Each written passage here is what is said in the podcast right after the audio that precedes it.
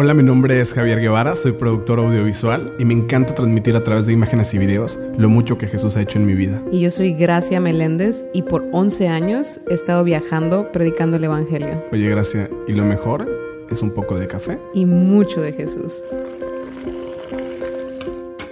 Comenzamos. Bienvenidos a un podcast más. Este podcast es muy especial, pues Debbie nos está acompañando hoy. Y si tú te preguntas quién es Debbie, dónde está Gracia, qué está pasando, pues este es un podcast diferente y aquí está Gracia con nosotros y ella te va a hablar más de Debbie. Claro que sí. Fíjate, Javi, como tú dijiste, este es un podcast muy diferente, pero muy especial. Tú que nos estás escuchando, bienvenidos a este café con una entrevista que tal vez tú, como decía Javier, tú puedes decir, oye, ¿quién es Debbie? Bueno, el día de hoy la vas a conocer. Es una persona que yo tuve la dicha y el privilegio de conocer hace muy poco tiempo que espero la vida nos junte y volvamos a pasar tiempo juntas, pero el día de hoy vamos a tener una plática muy rica. Debbie es una persona que su sí a Dios involucró despojarse ahora sí que de muchas cosas que para ella y para nosotros son normal. Ella tiene, ella tuvo varios años eh, viviendo en unos países muy difíciles y el día de hoy me gustaría que ella nos comentara su historia, la historia de decirle que sí a Dios, qué involucró su sí y cuáles fueron los no que fueron involucrados a causa del sí a Dios, en qué países estuviste y qué fue lo más padre, pero lo más difícil de haberle dicho que sí a Dios y en los países que estuviste, Debbie. Bienvenida, queremos escuchar tu voz. Hola, muchas gracias, gracias y Javi, muchas gracias por invitarme. Y pues sí, es un privilegio estar aquí con ustedes compartiendo. La verdad es que cuando uno ve hacia atrás y te das cuenta del impacto que han tenido tus decisiones, empiezas a decir, wow, este solo pudo haber sido Dios. Y, sí, tuve el privilegio de vivir en el norte de África. Viví cuatro años en Túnez, en una isla a cuatro, más o menos cuatro horas de la capital de Libia, otro país difícil. Y estuve ahí viviendo cuatro años preparándome en aprender el idioma, la cultura, y, tuve la oportunidad de visitar Libia, que es un, país bastante difícil. Y, y, bueno, pues realmente sigo adelante queriendo regresar a esos países. Hoy en día me encuentro en México, pero sí, definitivamente tuve que despojarme de varias cosas. Yo tenía un trabajo normal, servía en mi iglesia local, eh, me gustaba enseñar, estaba en clases de discipulado a otros y era bastante normal mi vida hasta cuando el Señor me llamó y fue un te quiero en las naciones. Y eso incluyó el renunciar a mi familia, a mi trabajo, el mudarme a un país donde no hablaban español. Y recuerdo mucho que las primeras, yo creo que las primeras semanas, mis clases me las daban en inglés y yo queriendo aprender árabe. Y yo le decía, Dios, quiero hablar español con alguien, porque era difícil, ¿no? El despojarte de tu cultura y el idioma es, es bastante complejo. Oye, y, fíjate que no solo, no solo es un, un hecho de idioma, ¿no? Porque también entra mucho el hecho de que, pues, hay otra forma de hacer iglesia, hay otra forma de, de predicar porque no puedes llegar y hacer un culto así como que júntense todos y, a ver, este, levanten sus manos y alaben al Señor Jesús. Eh, o, bueno, sí lo puedes hacer, pero pues no valoras tanto tu vida. Entonces, este... de que se puede, se puede, pero bueno, de que cómo te vaya, quién sabe. ¿Cómo, fue el hecho de adaptarte a, a, este tipo de cuestiones? Sí, fue, fue difícil, la verdad, porque literal es, llegas siendo un don nadie, ¿no? O sea, en la iglesia, pues como que aquí en nuestra cultura tú empiezas a crear como un estatus, fama dentro de la misma iglesia cristiana. Y cuando vas del otro lado del mundo, no eres nadie, ¿no? Y para mí, lo más, en el entrenamiento nos decían, el que tuve antes, haz de cuenta que llegas como un bebé, y vas a empezar a crecer en la cultura de allá. Y allá, al tú ir creciendo, tú vas a brillar con la luz de Cristo. La idea es que reflejes a Cristo y no tu cultura. O sea, yo no llevo mis tradiciones mexicanas, yo no llevo cuestiones de familia eh, biológicas, ¿no? O sea, mexicanas, yo llevo eh, a Cristo Y eso era algo que una y otra vez tenías que recordar. Aquí yo soy nuevo y yo soy el reflejo de Cristo y me tengo que adaptar a lo que hay aquí. Wow, eso es, eso es increíble lo que, lo que acabas de decir, porque creo que eso es lo que en nuestro lado del mundo se nos ha olvidado. Creo que nos hemos hecho la idea que el reflejar a Cristo es solamente en una plataforma. A lo mejor tú que nos estás escuchando en el podcast, a lo mejor vas en tu carro o estás en la sala o bañándote, no sé, y tú has pensado en servir a Dios a lo mejor te gusta esta, esta onda de la fe, a lo mejor tú nos escuchas si tú no vas a una iglesia, pero sí te gustaría como servir a la humanidad de alguna u otra forma. Sabes, hay muchas formas, pero creo que el ser humano, creemos firmemente en este podcast que el ser humano fue creado para ser un hijo de Dios al aceptar a Jesús.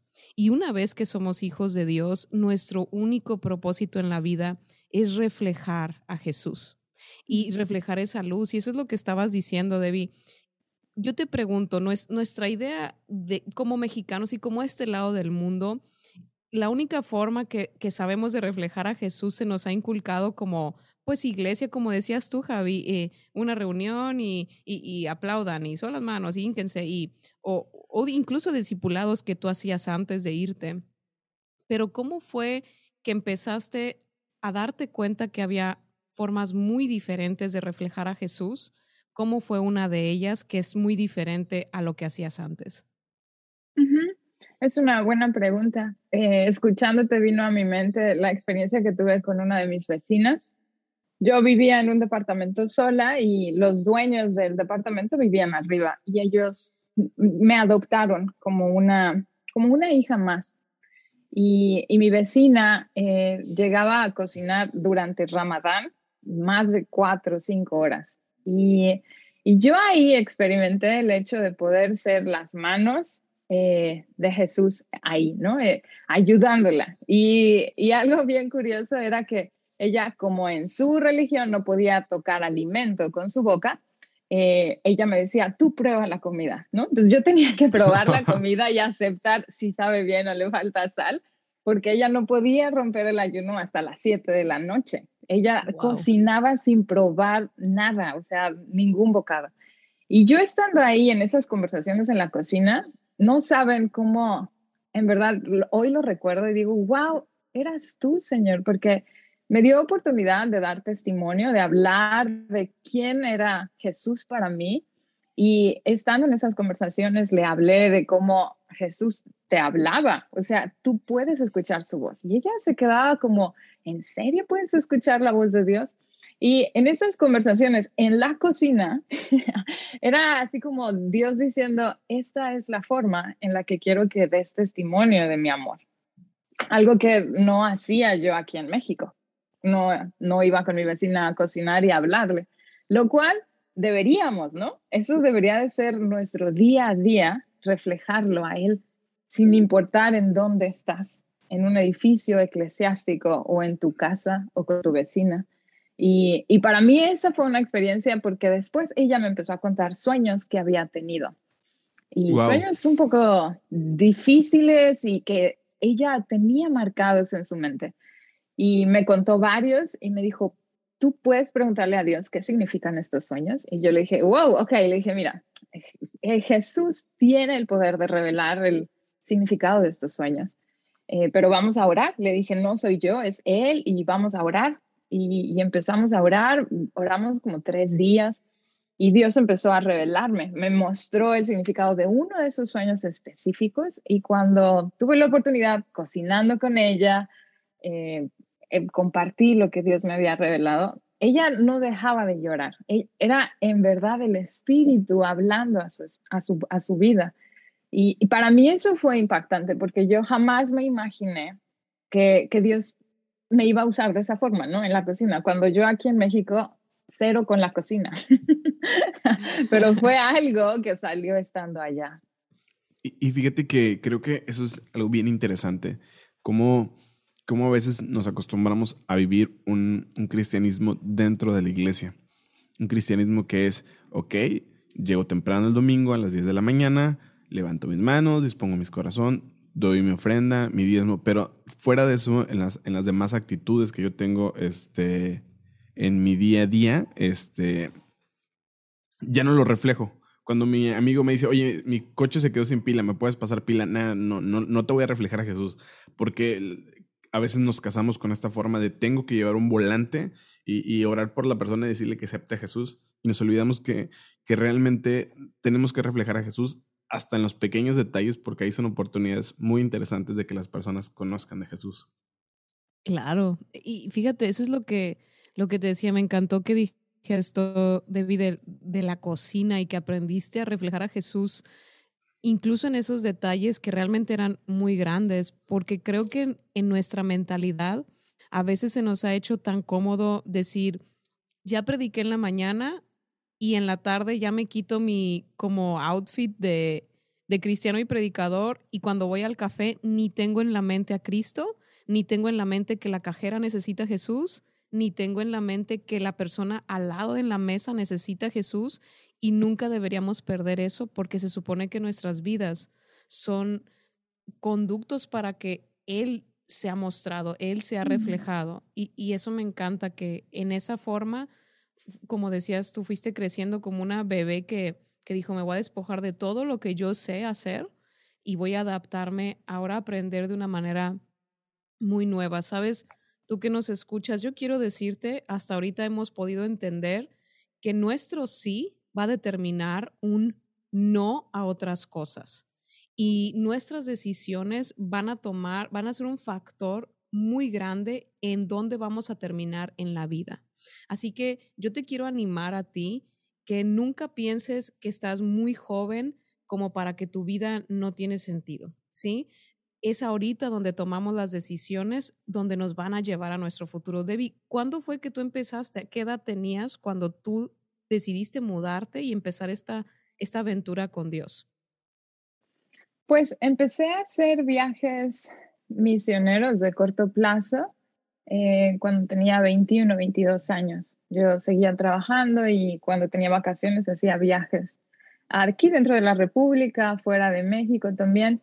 Pero cuando ya me mudé a África, eh, tenía 27 años y, y así fue como allá estuve cuatro años. Wow. Oye, tengo una pregunta. Ya ves que realmente a veces no apreciamos tanto nuestra cultura mexicana porque tenemos eh, muchas libertades.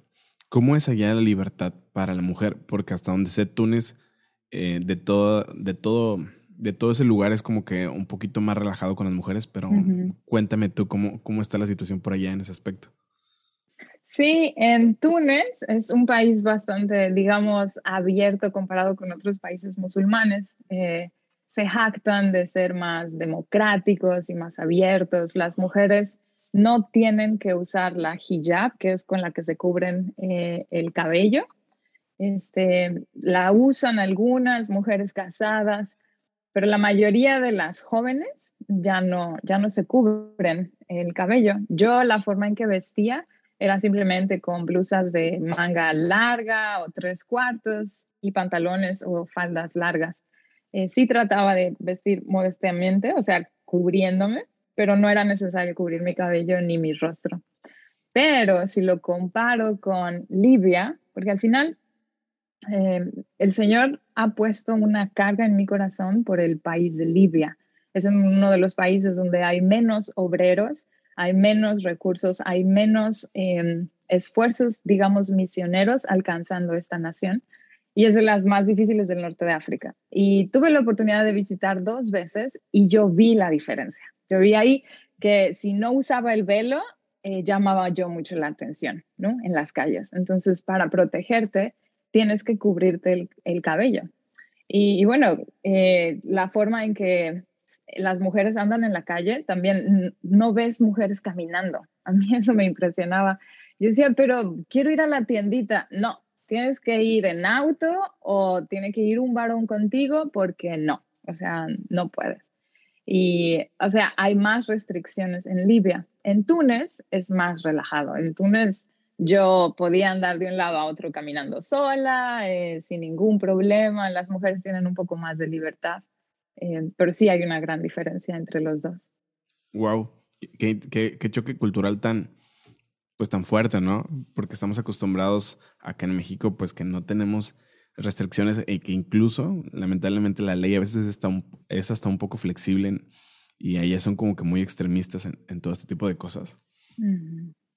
Pero también yo te quería preguntar, ¿cómo, cómo es que tú te adaptaste a, a estar sola, por ejemplo, en una ciudad? Sin, sin, personas y con una cultura diferente, con un idioma diferente y, con un idioma que incluso fonéticamente suena hasta muy agresivo para nosotros. ¿Cómo, cómo es que tú te adaptas a esto? Este, pues la forma en que Dios guió mis pasos fue integrándome primero a un equipo, ¿no? O sea, no, no fui sola completamente. Había otra, otras familias misioneras que me acogieron y, éramos un equipo, no bastante grande, pero éramos siete adultos más niños. Eh, eso ayudaba mucho, el tener a otros extranjeros que estábamos en lo mismo y me entendían, ¿no? Eso era como crucial, no ir completamente sola. Eh, pero pues sí, hubo momentos de muchísima soledad. Em, cuando yo llegué al equipo había otra chica soltera y compartíamos casa, lo cual hacía que hiciéramos vida juntas y muchas actividades y eso también ayudaba. Pero ella se fue a los seis meses y yo tuve que mudarme a, una, a un departamento sola. Y ahí fue cuando en verdad yo empecé a, a conocerme y a conocer a Jesús en esa intimidad como nunca antes. O sea, esos tiempos con Él eh, me ayudaron a descubrir por qué a veces no me gustaba estar sola, ¿no? Porque porque me costaba tanto terminando mis actividades regresar a casa y saber que iba a estar sola. Y, y eso simplemente me llevó a buscarlo más a Él, y en esa intimidad con él fue lo que me ayudó a adaptarme. está bien regresar a casa y no tener con quién platicar, pero tengo con quién conectar, tal vez por un mensaje o por videollamada. Y está bien, ¿no? O sea, está bien regresar a casa y, simplemente llegar a descansar, ¿no? No tener esa conversación de procesar lo que había vivido. Eh, fue difícil, sí puedo decir que, que hubo momentos donde dije, ¿cómo fue que dije que sí y estoy aquí en medio? el tiempo más difícil fue un, en diciembre, eran fiestas, eh, Navidad, eh, mi familia en México se estaba reuniendo, yo estaba allá, estaba haciendo muchísimo frío y aparte estaba enferma, ¿no? Con gripa. Entonces, tres elementos que tú dices, quiero a mi mamá, quiero que me cuide y que venga y me consienta. Me dé sopita. Exacto, que, que, venga alguien a cuidarme. Y ahí en esos momentos, pues era escuchar su voz, o sea, en verdad Jesús diciendo, yo estoy aquí contigo, no estás sola, eh, revelándome cosas a través de su palabra, donde me mostraba que había un propósito mayor en que yo estuviera ahí, que no me llevó simplemente para encerrarme en un departamento, me llevó para conocerlo a él y darlo a conocer. Entonces, cuando yo empecé a entender esto, eh, en esos momentos donde más me sentía sola o que extrañaba a mi familia, iba y visitaba a mis vecinos, Y era como esa oportunidad que Dios me decía, bueno, tienes como hambre de sentir ese calor humano de familia, aquí te he puesto con una familia pues musulmana, pero al final que no me conocen, así que ve con ellos. Y entonces subía las escaleras del departamento, me, le tocaba a mi vecina y pasábamos tiempos tan padres, tan hermosos, simplemente o cocinando o conversando o platicando de cosas que yo no entendía del idioma y ella me explicaba. Fueron oportunidades que me acercaron a la cultura y a la gente allá, pero había una necesidad primero, que yo lo buscara a él, y buscándolo a él fue como me conectaba con los demás.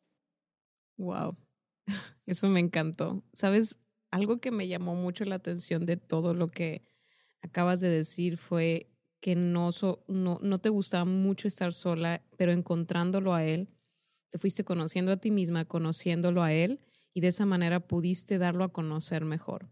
Creo que hoy en día hay mucha gente que no soporta estar sola ni soporta un horario tranquilo porque se tiene que encontrar con sus propios pensamientos y ahora sí que tiene que estar confrontado por su propio monstruo dentro, ¿no? Que nunca ha lidiado con, con él. Creo que a veces en la iglesia fallamos en hablar acerca de lo que tenemos dentro, de, de cómo hacer introspección, y la Biblia habla mucho de eso, de cómo vernos dentro, pero no nada más para quedarnos ahí, sino para sacar todo y exponerlo a la luz de Cristo y que Jesús vaya llenando cada sombra con su luz. Y creo que eso fue lo que, lo que nos estabas comentando. Definitivamente he experimentado eso de estar lejos de casa y no tener a mamá que te ponga una sopita o algo y es muy, muy feo. Entonces, eso es parte del precio que, que se tiene que pagar, que a lo mejor a veces suena un poco tonto, pero en el momento sí, sí de verdad afecta. Cuéntanos, Debbie, ¿cómo fue que tú pudiste hacer esa transición de no me gusta tanto estar sola y empezar a conocerte a ti misma, ¿o qué consejo le darías tú a aquellos que nos están escuchando que nunca paran, que siempre necesitan estar ocupados? Dinos si en verdad es importante pausar, hacer el selah que decía David, ¿no? Pausar, meditar y adorar a Dios. Dime o cuéntanos por qué es importante eso y cómo lo has visto que ha afectado para bien en tu vida. Sí, creo que es muy importante eh, regresar a cuál es nuestra identidad en Cristo, porque eh, podemos caer en mentiras de que soy lo que hago, soy lo que tengo y soy lo que los demás digan de mí. Y caer en esas tres tentaciones nos hace crear un caos y no nunca parar, ¿no? O sea, no puedo dejar de servir porque pierdo mi identidad. No puedo dejar de de hacer esto porque van a pensar que, que, no valgo y que no estoy sirviendo como debería, ¿no? Y, y, la realidad es que nuestra identidad está en Cristo, no en lo que hago, no en lo que tengo, ni en lo que los demás digan.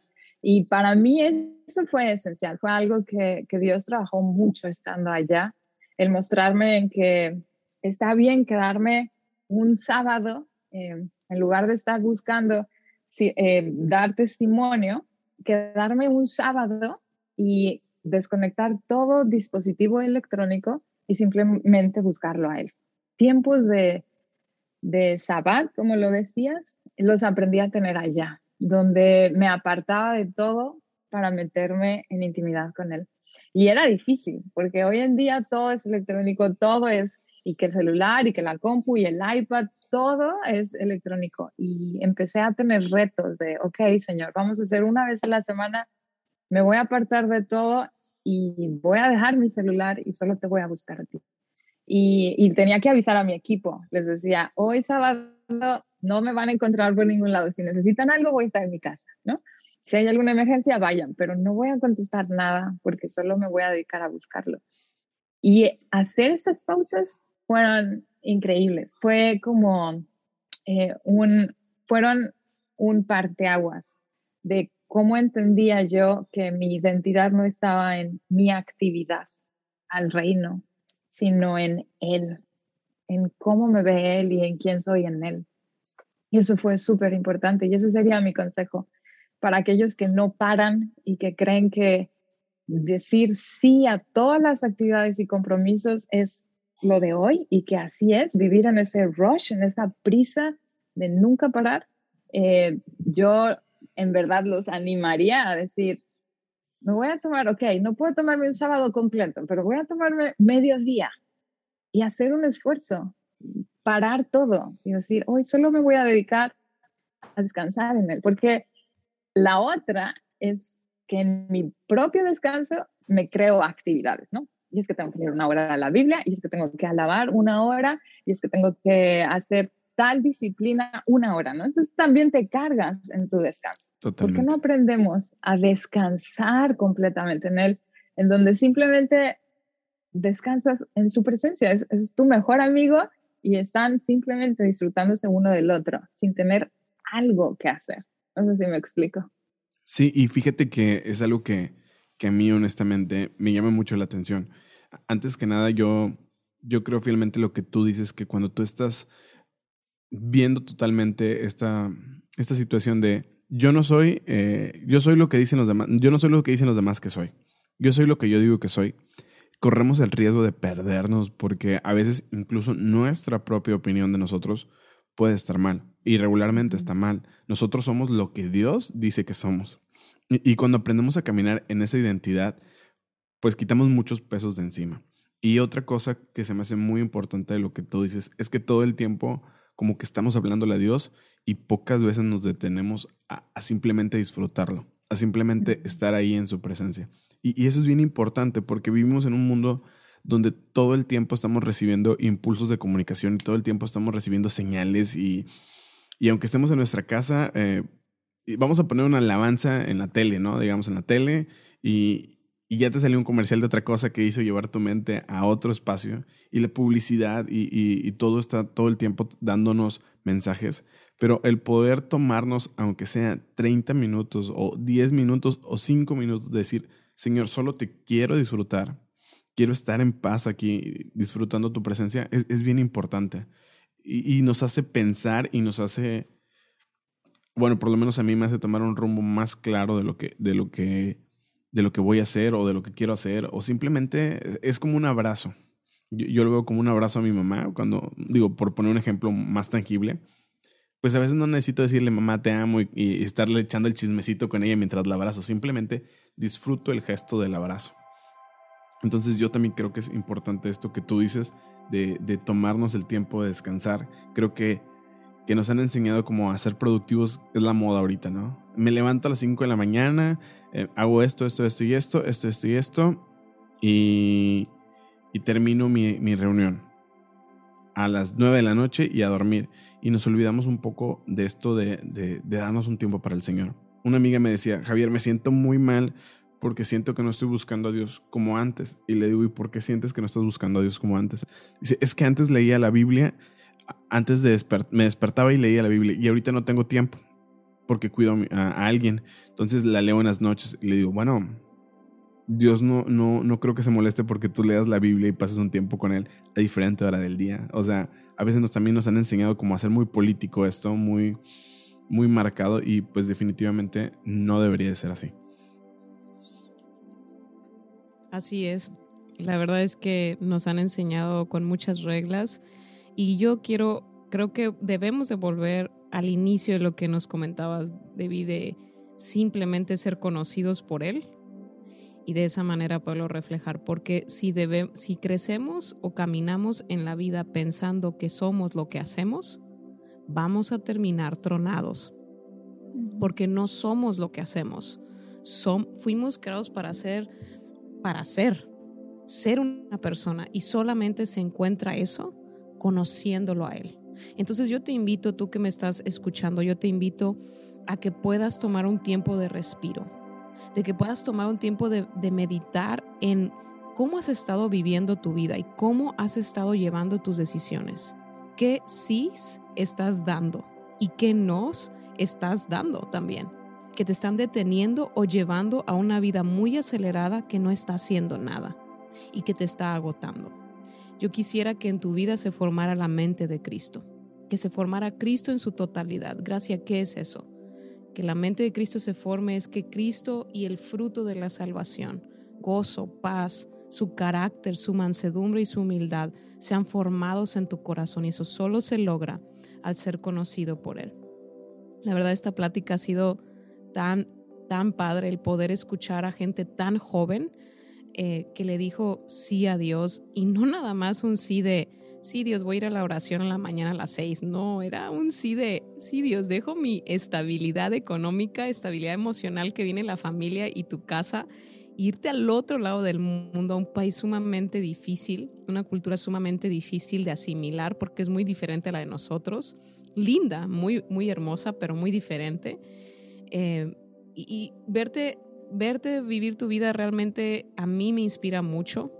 A, mí me, de verdad me da esperanza, Debbie, porque yo había, tenía, yo esto no te lo he dicho, pero yo tenía mucho tiempo diciendo, Dios, ¿cuándo voy a conocer personas de más o menos mi edad que realmente están diciéndote sí a todo? Y que no importe lo terrenal, no importa ahorita lo, lo que se puede perder, pero vivir para lo eterno. Por eso me encantó haberte pues conocido y ver lo que has vivido y lo que has dicho que sí. Entonces creo que hemos aprendido bastante. No sé si quisieras agregar algo más que les quisieras decir a la gente que nos está escuchando. ¿Algún consejo a tu yo de, de 19 años, qué le dirías? Em, sí, creo que un consejo que le diría a mi yo de 19 años es em, atrévete a conocer a Dios, porque muchas veces creamos una imagen o como de, lo, de quién es Dios y funcionamos de acuerdo a esa imagen y no al Dios de la Biblia, no al Dios verdadero. Y yo creo que muchas veces, volteando hacia atrás, muchas veces me, me desvié por haber pensado equivocadamente de quién era Dios, ¿no? Y mi consejo sería ese, atrévanse a conocerlo a Él y no se arrepentirán, ¿no? Muchas veces me han dicho, Dani, pero es que si doy ese paso, me va a mandar a Timbuktu, ¿no? O sea, es como a donde todos los envían. Y yo, no, o sea, así no funciona. Eh, tú lo conoces y te apasionas por él y él sabe perfectamente eh, su, un plan, o sea, él, él, sabe perfectamente tus dones, tus talentos, en dónde vas a florecer, sabe tu potencial como nadie más en este mundo. Eh, entonces, atrévanse a, a conocer y enamorarse de Jesús, porque no hay nadie como Él. Y cuando nos enamoramos de Jesús y lo conocemos, no importa dónde estemos, siempre estamos en el lugar correcto. Pues muchas gracias, Debbie, por todo tu conocimiento. Ojalá, digo, de una vez aquí al aire, te hacemos la invitación para otra ocasión más que nos acompañes, nos hagas el favor de acompañarnos y seguir platicando, porque incluso la situación ahorita en Medio Oriente, pues está tornándose muy densa y y creo que hay un propósito también detrás de todo eso. Entonces, pues platicar un poco más de, todo lo que está pasando. Sí, claro que sí. Muchas gracias. Gracias por la invitación. Y bueno, pues nos vemos en el próximo episodio. Un gustazo. Hasta la próxima. Hasta la próxima.